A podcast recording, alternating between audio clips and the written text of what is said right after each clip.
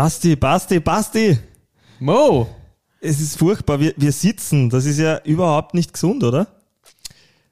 Na, besser als eine Chick im Mund. Das reibt sich sogar auf gesund, oder? Ja, ja der ein oder andere Deutsche äh, wird es nicht verstehen. Äh, also du vergleichst das Sitzen mit dem Rauchen. Und das ist ja auch ein Spruch, den man in letzter Zeit im Sport oft hört. Sitting is the new smoking, oder? Also das ist, ja, das ist ein Spruch, den man öfter hört. Sitting is the new smoking. Ich glaube, man muss das schon ein bisschen relativieren. Ich glaube, mhm. dass äh, langes Sitzen durchaus negative Auswirkungen auf den Körper hat und auch äh, teilweise auf das Gehirn, äh, die, man, die man beheben sollte. Aber es ist weit davon entfernt, in den, in, im, im Risiko oder in der, in der Vergrößerung des Risikos ans, ans Rauchen ranzukommen. Also mhm. das ist schon ein, ein sehr polemischer Vergleich, der ganz witzig ist, aber äh, ja. Rauchen würde ich wirklich jedem ab, von, vom Rauch würde ich wirklich jedem abraten. Äh, sitzen halte ich für äh, vertretbar, wenn man wenn es gut dosiert und richtig macht. Ja, ich meine, das soll natürlich eine reißerische Aussage sein, die wahrscheinlich darauf abzielt, hervorzuheben, dass man beim Rauchen auch ganz, ganz früher sehr vieles nicht wusste, was man heute weiß. Und ich schätze mal, beim Sitzen ist es ähnlich so. Äh, es wird immer öfter darüber gesprochen. Ich meine, wir sehen immer mehr auf, auch in Büros äh, Tische, die höhenverstellbar sind, wo man im Stehen auch ein bisschen seine, seine Routinen ein bisschen rausreißt. Und ich meine, im Endeffekt, äh, wir werden es heute auch beleuchten, gibt es ja sehr viele unterschiedliche ähm, Auswirkungen und Begleiterscheinungen, die durch zu viel Sitzen entstehen können. Man hat den Stoffwechsel, man hat den Körper an sich, den Apparat, Bewegungsapparat, der, man hat die Beweglichkeit, äh, die Gelenke. Genau, ja. Also das alles wollen wir heute besprechen und ich finde es super spannend, weil ich war unlängst, wie du weißt, bei der gesunden Untersuchung super stolz. Ähm, sitze ich da, mache als 33-Jähriger jedes Jahr brav einmal, erinnere ich meine Ärzte, hey, wir müssen wieder Gesunduntersuchung machen. Äh, Nehmt mal mein Blut ab, gebt's mal, ein, gebt's mal, sagt's mal, was los ist. Und dann sitze ich da und äh, freudig warte ich auf die Ergebnisse vom Blut und von, äh, auf die Besprechung, dass er mir stolz sagt, dass alles passt. Und dann schaut mich mein Arzt an und sagt, du machst fünfmal die Woche CrossFit, du ernährst dich äh, laut deinen Angaben zumindest gesund ähm, irgendwas passt nicht beim Cholesterin. Wie schaut es denn mit deiner Grundlagenausdauer aus? Mhm. Äh, und dann habe ich gesagt, naja, ich sitze beim Schreibtisch und dann fahre ich leider oft sogar mit dem Auto ins Gym. gesagt, ja. Der Klassiker, es geht den meisten so. Den äh, ganzen Tag zu Hause sitzen, ins Büro fahren mit dem Auto, in genau. den Lift einsteigen genau. und dann acht Stunden oder neun Stunden vorm Computer sitzen in der U-Bahn die Rolltreppen nehmen, ja. im Einkaufszentrum den Lift. Ja, ich meine, man muss sich schon, das ist schon, schon richtig absurd, was wir zum Teil machen als moderne Menschen, ja. dass wir zwei Stunden freiwillig trainieren gehen und uns abschleppen und abrackern im, im Gym, ja. aber jegliche äh, Bewegung im Alltag versuchen, so gut wie es geht, zu vermeiden oder zu, zu robotis robotisieren äh, bzw. zu automatisieren, dass man, dass man sich im Alltag so wenig wie möglich bewegen muss. Aber um auf das Thema Sitzen zurückzukommen, ich glaube wirklich, dass wir drei unterschiedliche große Kategorien behandeln sollten. Also eines der Metabolismus, der Stoffwechsel, welche Auswirkungen hat Sitzen auf den Stoffwechsel und die, der, der zweite große Punkt ist die Bewegungsmechanik, die Beweglichkeit. Also wenn man lange sitzt, was, zu welchen Problemen kann das führen, das Sitzen? Und ich glaube, ein, ein, ein, Punkt, der sehr stark vernachlässigt ist oder auf den in den letzten Jahren oder Jahrzehnten auch, auch weil es zu wenig wissenschaftliche Publikationen darüber gibt, äh, überhaupt nicht eingegangen wird, ist die Auswirkungen auf das visuelle System, also auf das Sehen an sich. Mhm. Äh, das ist jetzt nicht unbedingt nur das Sitzen, sondern es ist vor allem das Sitzen vor dem Bildschirm und der, der sehr eingeschränkte, das sehr eingeschränkte Blickfeld, das man da hat. Und, und auch darüber, finde ich, sollten wir reden. Aber auch da noch viel wichtiger, finde ich, im, im, im Umkehrschluss auch nicht nur die negativen Auswirkungen besprechen, sondern was sind effiziente Methoden, um diesen Auswirkungen entgegenzuwirken. Also damit man gesunde Augen behält, wenn man lange vorm Computer sitzt, damit man an Beweglichkeit nicht verliert und auch, äh, was sind die effizientesten Methoden, um den Stoffwechsel in Schwung zu halten, wenn man so ein typischer Büro-Junkie ist. Sehr cool, ja, das sind drei sehr unterschiedliche Themenbereiche. Starten wir vielleicht gleich mit dem ersten, mit dem Stoffwechsel. Also mir hat mein Arzt dann damals empfohlen und ich, äh, du hast es vielleicht gemerkt heute, ich bin tatsächlich mit dem Fahrrad gekommen. Ich versuche jetzt wirklich öfter zu Fuß zu gehen, zu Fuß einzukaufen, zu Fuß alles äh, oder mit dem Fahrrad alles zu erledigen, weil Grundlagenausdauer, weil Cholesterin. Aber ja, Stoffwechsel. Was, was äh, passiert mit dem Körper, wenn man zu viel, zu lange sitzt im Stoffwechsel? Mhm. Ähm, und vielleicht machen wir es immer pro Thema, was, was kann man dagegen tun? Also ganz, ganz banal gesprochen setzt sich die, man redet mal über Kalorien, mhm. ja, wie viel Kalorien verbrennt man und das wird jedem einleuchten, dass die Anzahl an Kalorien, die man verbrennt, wesentlich niedriger ist, wenn man den ganzen Tag sitzt, als wenn mhm. man sich bewegt untertags. Mhm. Ähm, also das ist so, ein bisschen der erste Punkt ist, äh, die Kalorienverbrennung an sich, die ist mhm. wesentlich höher, wenn man, wenn man Bewegung macht. Der, der zweite Punkt ist, was passiert wirklich physiologisch im Körper? Also jetzt von Kalorien abgesehen, ähm, da geht es um Blutzuckerregulation, äh, das äh, langfristige Sitzen und das Nichtbewegen der Muskulatur mhm. führt oft dazu, dass der Blutzuckerspiegel wesentlich schlechter kontrolliert werden kann. Mhm. Also auch da ist man draufgekommen, stoffwechseltechnisch, wenn man jetzt über Diabetes nachdenkt, also die Unfähigkeit, Blutzucker vernünftig in die Zellen zu bekommen, ähm, am, am, Ende des Tages äh, Insulin, ähm, Insulinresistenz, dass man, dass die Zellen resistent werden gegen das Insulin. Das dürfte stark damit zusammenhängen, dass wir den größten Teil, größten Teil unseres Tages damit verbringen, uns eben nicht mehr zu bewegen, sondern nur zu sitzen.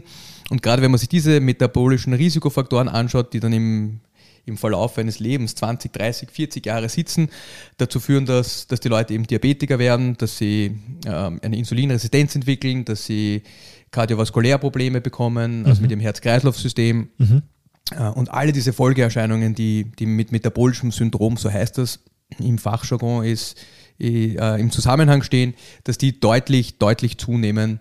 Und auch in unserer Welt sieht man, dass das mittlerweile, es wird, gibt immer mehr Typ-2-Diabetiker, unsere Kinder, die Anzahl an Kindern, man hat früher gesagt Adult Onset Diabetes, also das ist ein Diabetes, der erst im Alter auftritt. Das sieht man mittlerweile schon bei äh, wirklich jungen, jungen Kindern und zum Teil auch Kleinkindern, die sich äh, schlecht ernähren und die auch unter Bewegungsmangel leiden. Ähm, ja, was kann man da, was kann man da am besten tun? Aber das sind die, das sind die wesentlichen Punkte. Mhm. Und da gibt es ganz interessante Studien dazu, wenn man jetzt über die Lösung nachdenken möchte.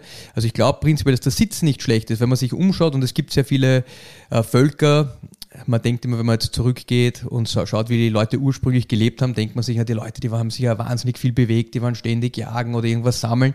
Da gibt es durchaus Populationen, die sehr viel Bewegung hatten, also so klassische Jäger und Sammler, mhm. aber es gibt auch äh, Populationen, da denkt man, die leben so wie im Paradies.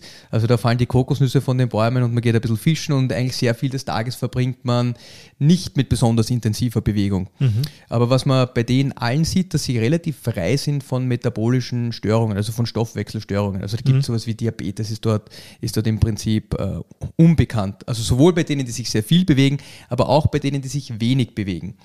Äh, was aber ein großer Unterschied sein dürfte, und das sieht man auch in den Studien, die es dazu gibt, ist, dass die Leute, die sehr lange am Stück sitzen, mhm.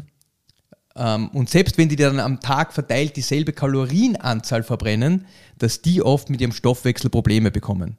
Also es dürften diese ganz, ganz langen äh, Sitzzeiten sein, die, zu, die, die, dazu führen, dass der, der Muskelapparat zu wenig beansprucht wird. Die Muskulatur ist einer der größten, einer der größten ich sage jetzt mal Staubsauger für den Blutzucker. Äh, die sind die ist richtig gut, wenn man, wenn man irgendetwas isst, also vor allem wenn man was Kohlenhydratreiches isst, dass, die, dass der Zucker äh, wieder aus dem Blut rausgeht. Das sind Muskeln ideal dafür. Mhm. Die können das auch speichern und sie können es auch gut verbrennen.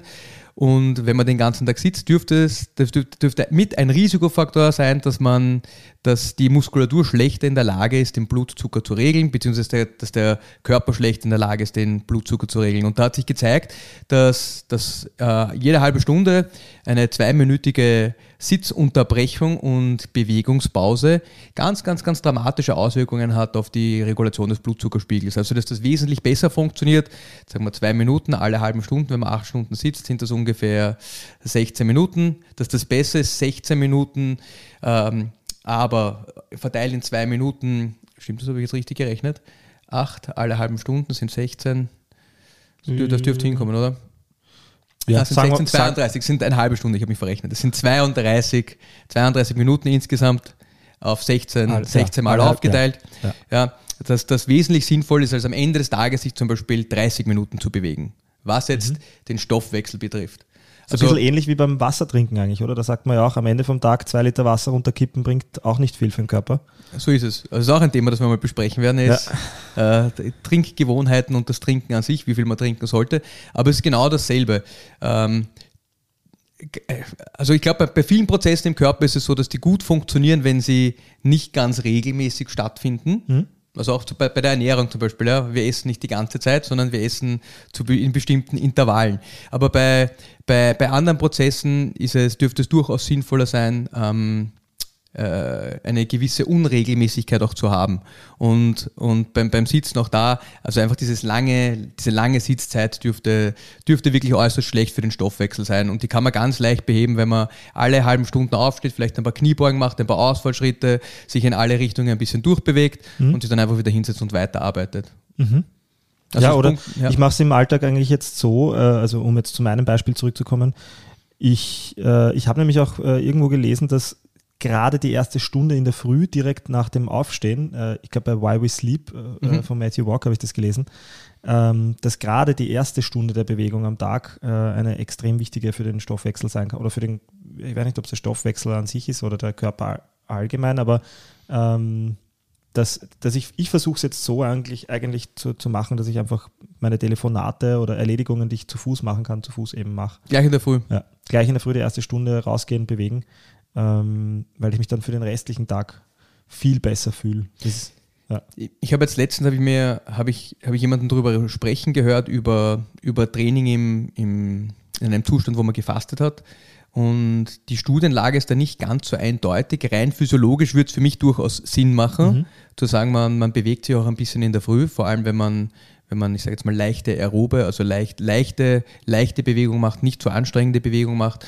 Da ist der Körper so, dass er noch immer äh, sehr gut auf die Fettreserven, also dass er sehr gut auf, auf den Fettstoff oder dass der größtenteils im Fettstoffwechsel funktioniert und dass man versucht, ähm, diesen Fettstoffwechsel zu nutzen äh, mit, leichter, mit leichter Bewegung. Wenn man, wenn man beginnt in der Früh sein Frühstück mit, mit Brot oder auch sehr kohlenhydratreich, dann ist es sofort so, dass der Insulinspiegel steigt, dass die Zellen ein bisschen äh, von der Fettverbrennung weggehen und zur Kohlenhydratverbrennung äh, umswitchen. Und das ist ein allgemeines Problem, das bei uns durchaus so sein dürfte, dass wir einfach viel zu viele Kohlenhydrate essen für den Grad an Bewegung, den die meisten von uns machen.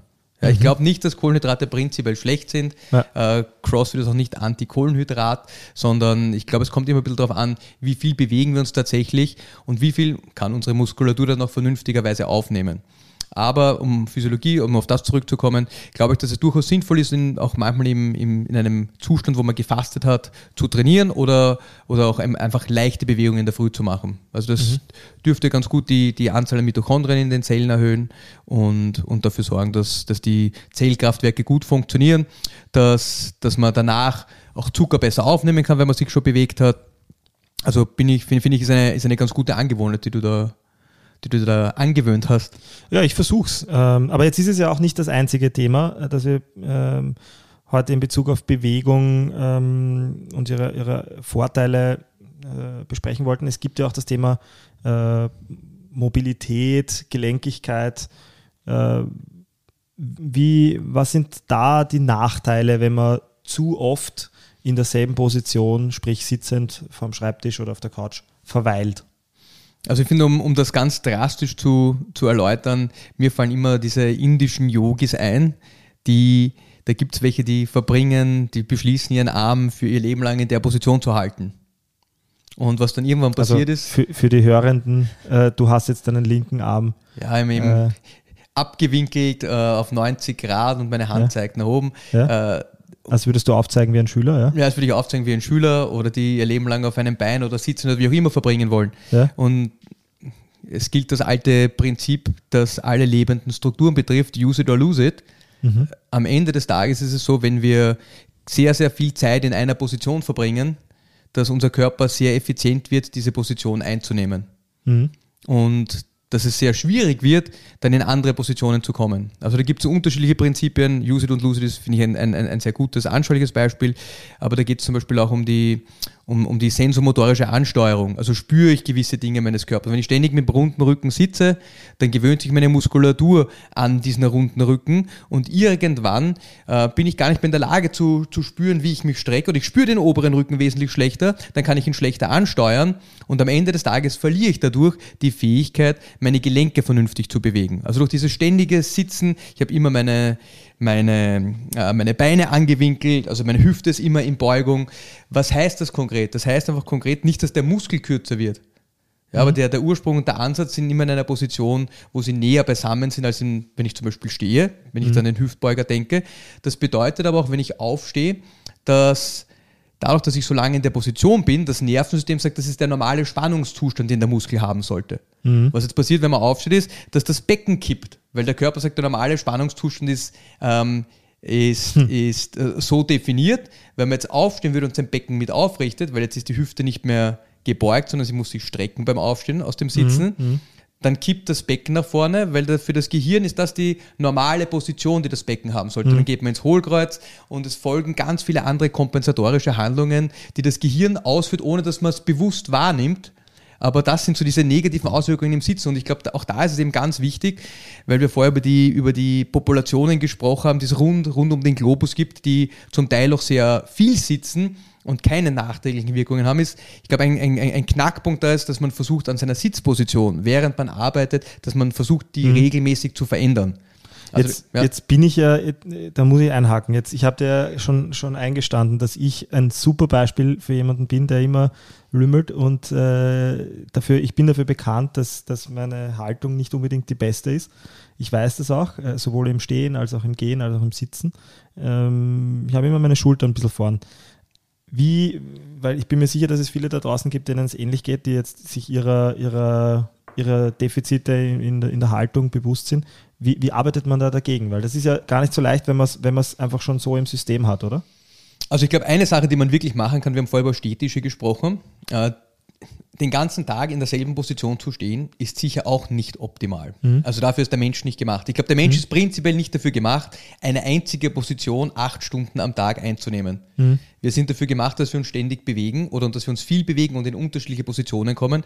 Also ich glaube, der, der, der Hauptpunkt ist einmal der, dass man seine Sitzposition regelmäßig verändert, während man arbeitet. Mhm. Also das kann sein, dass ich Jetzt sitzen wir so, dass ich mal ein Bein nach oben nehme, mal das andere Bein nach oben mhm. nehme, dass ich vielleicht mal hinten ein Bein raufgebe, so in eine Art Dehnposition, wo man mhm. vorne den Oberschenkel dehnt, dass man sich in einen Schneidersitz setzt, dass man äh, kniet, dass man manchmal aufsteht, dass man ähm, einen Mini-Ausfallschritt macht mit dem anderen Bein. Also dass man da ständig mit den Positionen herumspielt, also ständig, ja, alle 5, 10, 15 Minuten.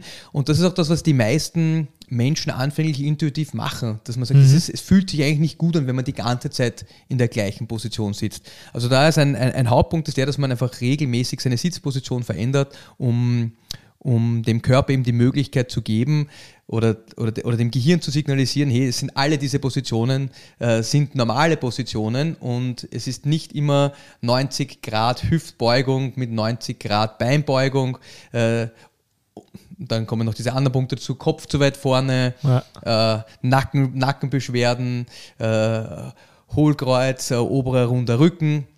Also das sind eben alles diese Dinge, die man relativ leicht verändern kann, wenn man, wenn man an seiner Position arbeitet beim Sitzen.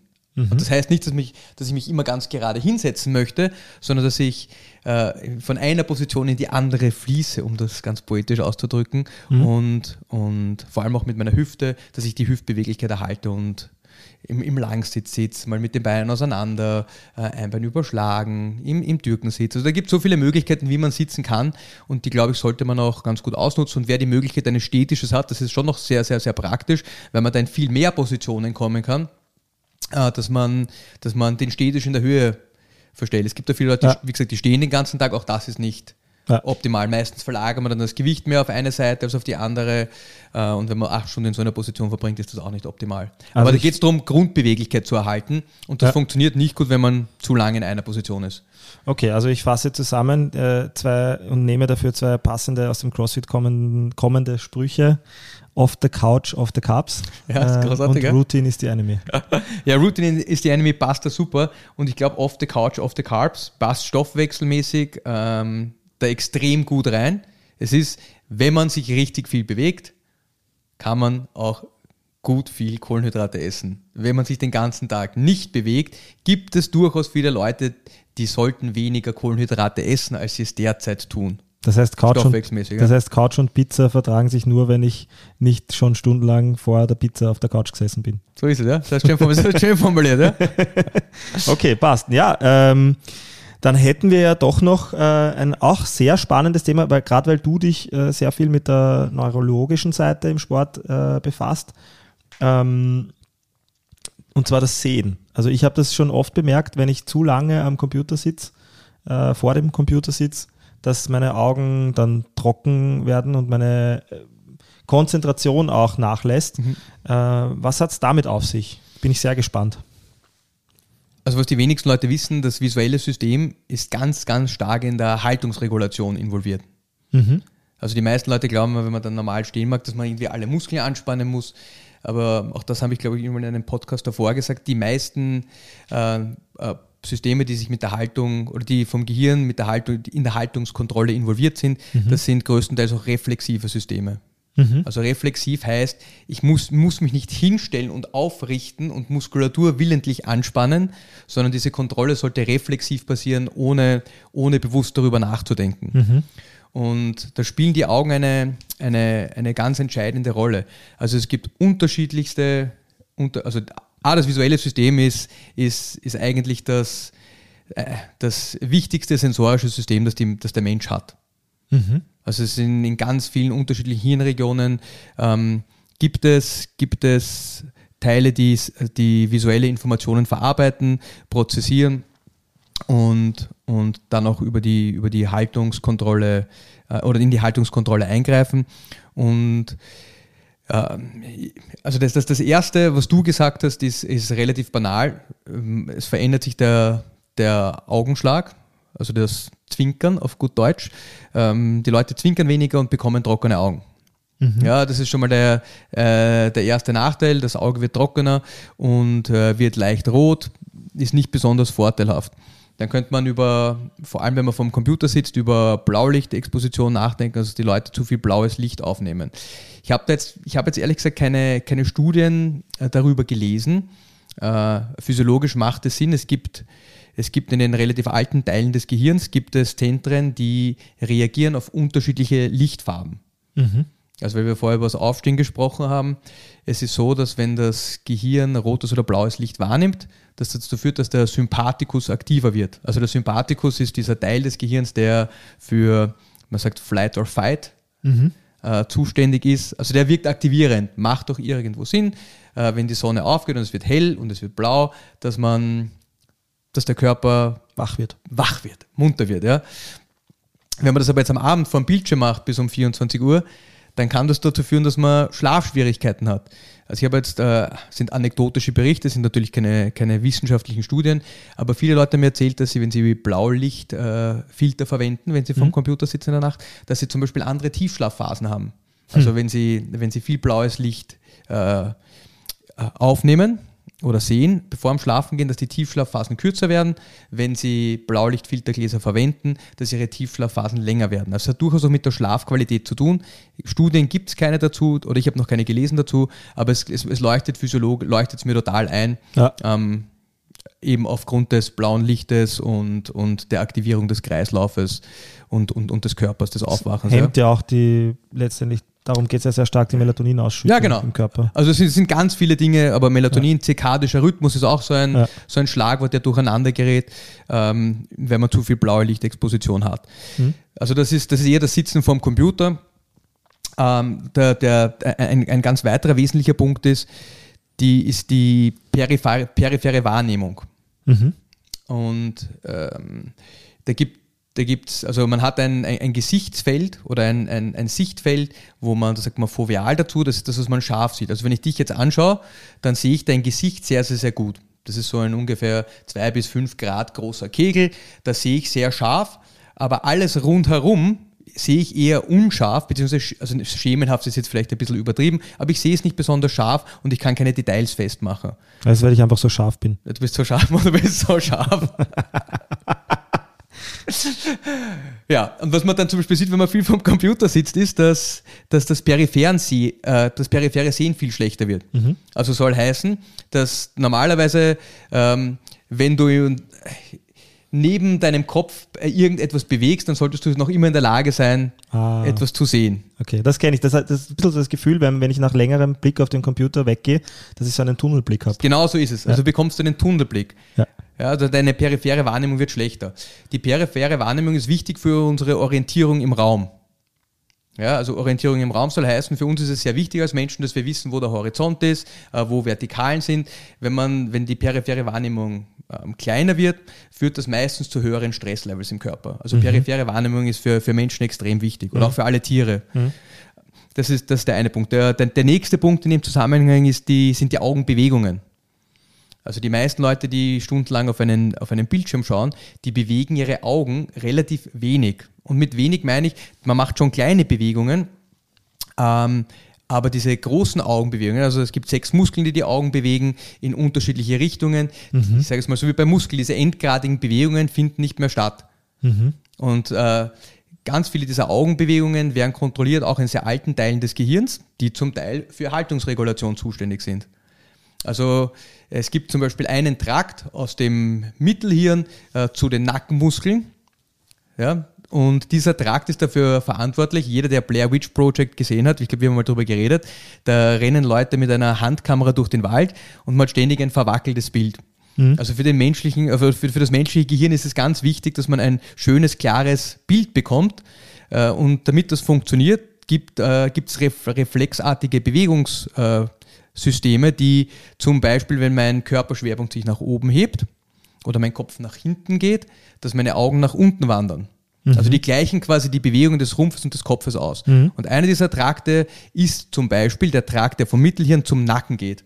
Und wenn, wenn man jetzt ständig auf einen Bildschirm schaut, dann hat dieser Trakt, diese Zentren im Gehirn haben viel weniger Aktivität, weil die Augen sich nicht mehr wirklich bewegen. Und das kann ganz oft dazu führen, dass sich die Spannungszustände im Nacken verändern.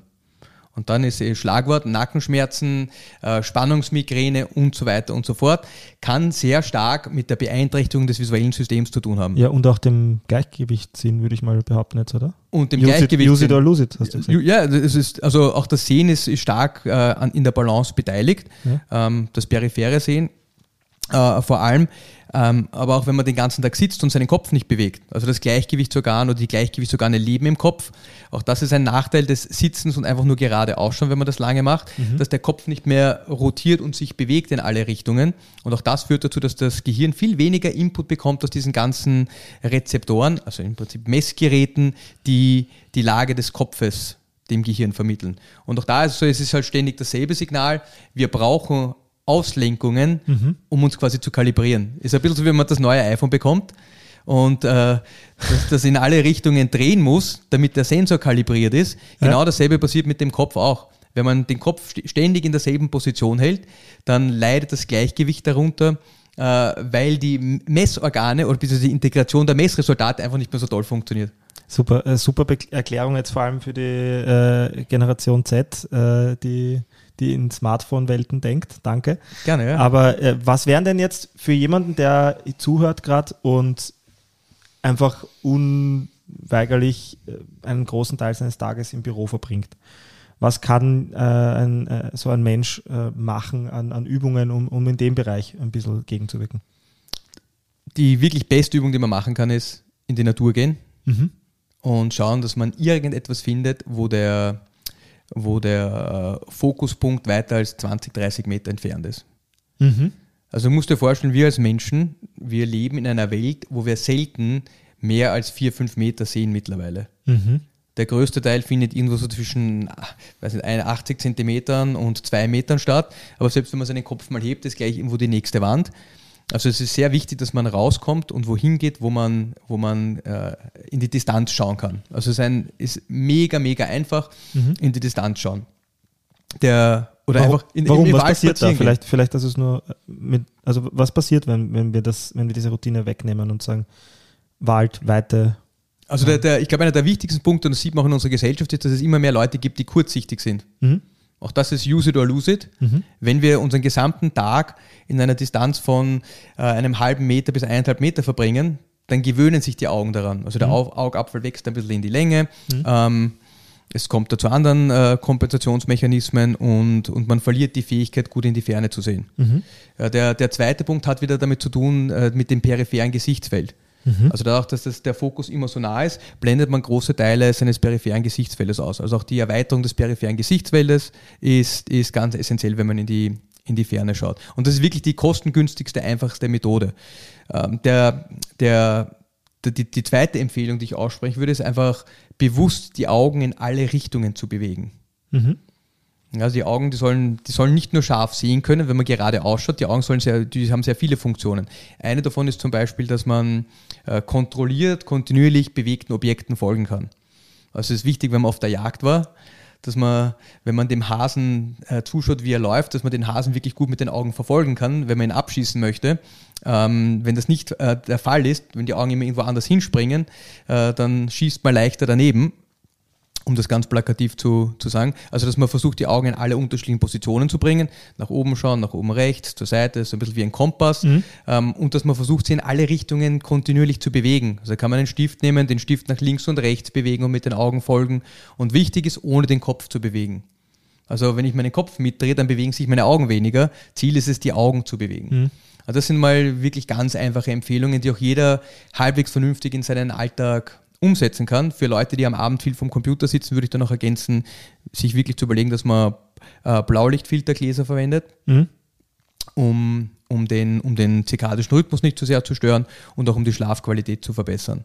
Also ich würde sagen, das sind so die, die, die großen Takeaways. Ist äh, regelmäßig aufstehen, am besten jede halbe Stunde aufstehen und sich einfach zwei, drei Minuten lang ganz locker bewegen. Das muss nichts Intensives sein, man muss nicht 150 Kniebeugen machen, äh, ein paar Mal zu den Zehen greifen, die Hände über den Kopf nehmen, ein bisschen rotieren, einfach den ganzen Körper durchbewegen. Äh, halte ich für, für sehr wichtig. Die Sitzposition regelmäßig zu verändern. Mhm. Also nicht immer genau in derselben Position zu sitzen. Und äh, als letzten Punkt an die frische Luft gehen, in die, in die Natur gehen, in den Wald gehen, auf die Berge gehen. Ähm, und die Augen regelmäßig in alle Positionen zu bringen, also Kompasspositionen zu bringen und auch kontinuierlich einfach versuchen, Dingen zu folgen. Das sind ganz, ganz einfache Empfehlungen, die, die man, sage ich mal, relativ gut in seinen Alltag einbauen kann, um, um den gröbsten negativen Auswirkungen des Sitzens zu entgehen. Super. Richtig geile Tipps und Tricks. Ähm, zum Waldthema vielleicht nur abschließend. Äh, ich hätte dich sonst noch nach Tipps gefragt, die du, die, oder Erfahrungen, die du vielleicht ähm, persönlich noch gemacht hast in deinem doch sehr stressigen oft Alltag oder sehr abwechslungsreichen Alltag, sagen wir so. Ähm, im, Im Wald, ich glaube, ich habe mal gelesen, zumindest beim, beim, beim Nadel, äh, beim, beim Nadelwald, wenn man mindestens eine Stunde sich in solchen Umfeldern äh, befindet oder sich dahin begibt, dann wirkt sich das sogar auch äh, positiv auf die Psyche aus. Es ist oder? interessant, dass du das sagst, ja. Das ähm, hängt mit Ölen zusammen, Duftstoffen, die ausgesetzt Also das ist sicher mit ein Grund. Ich weiß nur, dass man das in Japan stark verwendet hat zur äh, Depressionsbekämpfung oder sagt man zur, mhm. als Therapie gegen Depressionen, dass man mit den Leuten in den Wald geht und die Leute einfach im, im Wald sein lässt. Aber ich glaube, da spielen ganz viele unterschiedliche Dinge eine Rolle. Ich glaube, das sind die die Geräuschwelt, in der man ist. Ähm, mhm. Geräusche aus unterschiedlichen Richtungen, dass man versucht, diese Dinge wieder wahrzunehmen. Also auch dieses bewusste Wahrnehmen unterschiedlicher Sinnesreize, die, die da ganz großen Einfluss haben. Und auch, wie gesagt, die meisten Leute im Wald haben jetzt kein Telefon, auf das sie schauen, mhm. mittlerweile vielleicht schon noch mehr, aber auch da ist es äh, nicht immer einen ständigen, sehr nahen Fokus mit eingeschränktem Gesichtsfeld, bedeutet Stress. Also Tunnelblick, mhm. das wissen alle Leute, die ähm, äh, die Kampfsport gemacht haben, wenn man in solchen mhm. Situationen ist, viel Adrenalin ausschüttet, dann bekommt man einen Tunnelblick. Tunnelblick ist ein Zeichen dafür, dass das, äh, dass das System unter Stress steht, mhm. dass man sich auf wenige Dinge konzentrieren mag. Aber genau dasselbe tritt größtenteils auch ein, wenn man ganz lange vom Computer sitzt und mhm. ständig auf den Computer schaut. Und das zum Teil Gute, aber auch schlecht an diesen Systemen ist, dass sie wechselwirken. Also mhm. man kann, wenn ich zum Beispiel immer Brillen auf habe, die, äh, die ein sehr, sehr, sehr kleines Gesichtsfeld haben, also die sehr viel von meiner peripheren Wahrnehmung wegnehmen, dann führt das dazu, dass das visuellen Stress erzeugt. weil ich nehme meine Umwelt nicht mehr so gut wahr. Mhm. Also sehr viel am, am Rand des, meines, meines Gesichtsfeldes nehme, kann ich nicht mehr gut wahrnehmen und das führt zu visuellem Stress.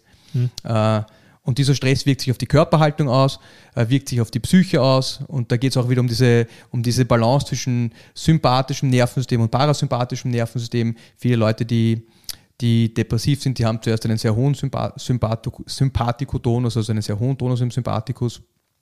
Ähm, und ich glaube, das wird durch diesen, dieses natürliche Umfeld, in dem man sich wieder bewegt, relativ gut reguliert. Und das ist, so wie du sagst, es ist Riechen, es ist das Sehen ist anders. Äh, die, die Lichtverhältnisse sind anders, die Akustik ist anders. Mhm. Also es sind ganz viele, ganz viele Sinneswahrnehmungen, die man, wenn man sie bewusst auf sich wirken lässt, die den modernen Menschen, ähm, ich glaube, in einem großen Maß entzogen worden sind. Ja, ich, wenn ich vom Computer aufstehe und sehr lange konzentriert war, dann neben dem Tunnelblick, jetzt wo du es äh, besprichst, äh, fällt mir auch auf, dass ich dann beim Bewegen der Augäpfel auch, auch wenn es zu lang war, auch ein bisschen einen Schmerz verspüre, weil die, weil die, die, die Muskeln äh, wahrscheinlich jetzt, so wie du es zumindest beschrieben hast im Auge, ähm, auch, auch ein bisschen fest äh, verbohren waren in eine Richtung und wenig Abwechslung bekommen haben. Es ist so Aber, wie acht Stunden lang sitzen. Der, ja. Da hat der, das sind einfach die, Spannungsmess, die Spannungsmessgeräte, die man im Muskel hat, mhm. die sagen, das ist der Grundspannungszustand, den man haben mhm. soll. Und sobald ich meine Hüfte aufrichten mag, merke ich, uh, das zieht ein bisschen mehr, als das mhm. ziehen sollte. Ja, also beim, bei den Augen ist es nichts anderes. Die werden auch durch Muskeln gesteuert. Also ganz, ganz, ganz spannend. Äh, Basti, vielen, vielen Dank für, für diese Insights. Es ist ein vermeintlich so banales und trotzdem dann wieder so wichtiges Thema. Ähm, ich glaube, die meisten halbwegs gesunden und fitten oder interessierten, an einem gesunden Lebensstil interessierten Menschen wissen, dass zu viel Sitzen nicht gut ist für sie wahrscheinlich. Aber ich glaube, die wenigsten, zumindest äh, kann ich es nur aus meiner Sicht sagen, wissen, warum das so ist. Da hast du heute wirklich äh, mir wortwörtlich die Augen geöffnet. Ähm, nicht zuletzt deshalb, weil ich jetzt vor allem verstanden habe, warum dir die, die Ebene der Sinneswahrnehmungen eine so wichtige ist. Ich habe ja mit dir mal ähm, dankenswerterweise auch, auch äh, in dem Bereich äh, ein, ein, paar Tests machen dürfen. Ähm, beim Riechen, beim, beim ich auch na, beim Sehen auf jeden Fall und beim Riechen, da, da weiß ich es noch, beim Gleichgewichtssinn. Ähm, wie sonst auch oft im Sport hat sich wieder bewahrheitet, Routine is the enemy, also äh, gehe auch raus aus der Routine, auch raus aus der Komfortzone und äh, dein Körper wird es dir danken. Bevor wir aufhören, hast du noch irgendeinen letzten Tipp oder lassen wir es für heute gut sein? ich glaube, es reicht für heute. Das Einzige, was ich, was ich vielleicht noch den Leuten mit auf den Weg geben mag, es gibt, glaube ich, findet man im Internet sicher Routinen oder Positionen, die man einnehmen kann während des Sitzens. Viele mhm. Leute tun sich da schwer, wo, wie soll ich mich jetzt hinsetzen? Mhm. Aber dass man da eine, findet man im Internet sicher Anleitungen dazu, wie man, mhm. wie, wie man sich unterschiedlich hinsetzen, äh, stellen kann, wie man sich bewegen kann, mhm. um um, wenn einem da ein bisschen die Kreativität fehlt, mhm. dass, man, dass man weiß, es gibt im Internet mhm. äh, Videos dazu, die man sich anschauen kann, um, um das zu beheben. Sitzroutinen. Genau. Okay, cool. Ja, dann würde ich sagen, lassen wir es für heute gut sein und stehen wir endlich mal auf, oder? Herrlich. Servus. Servus.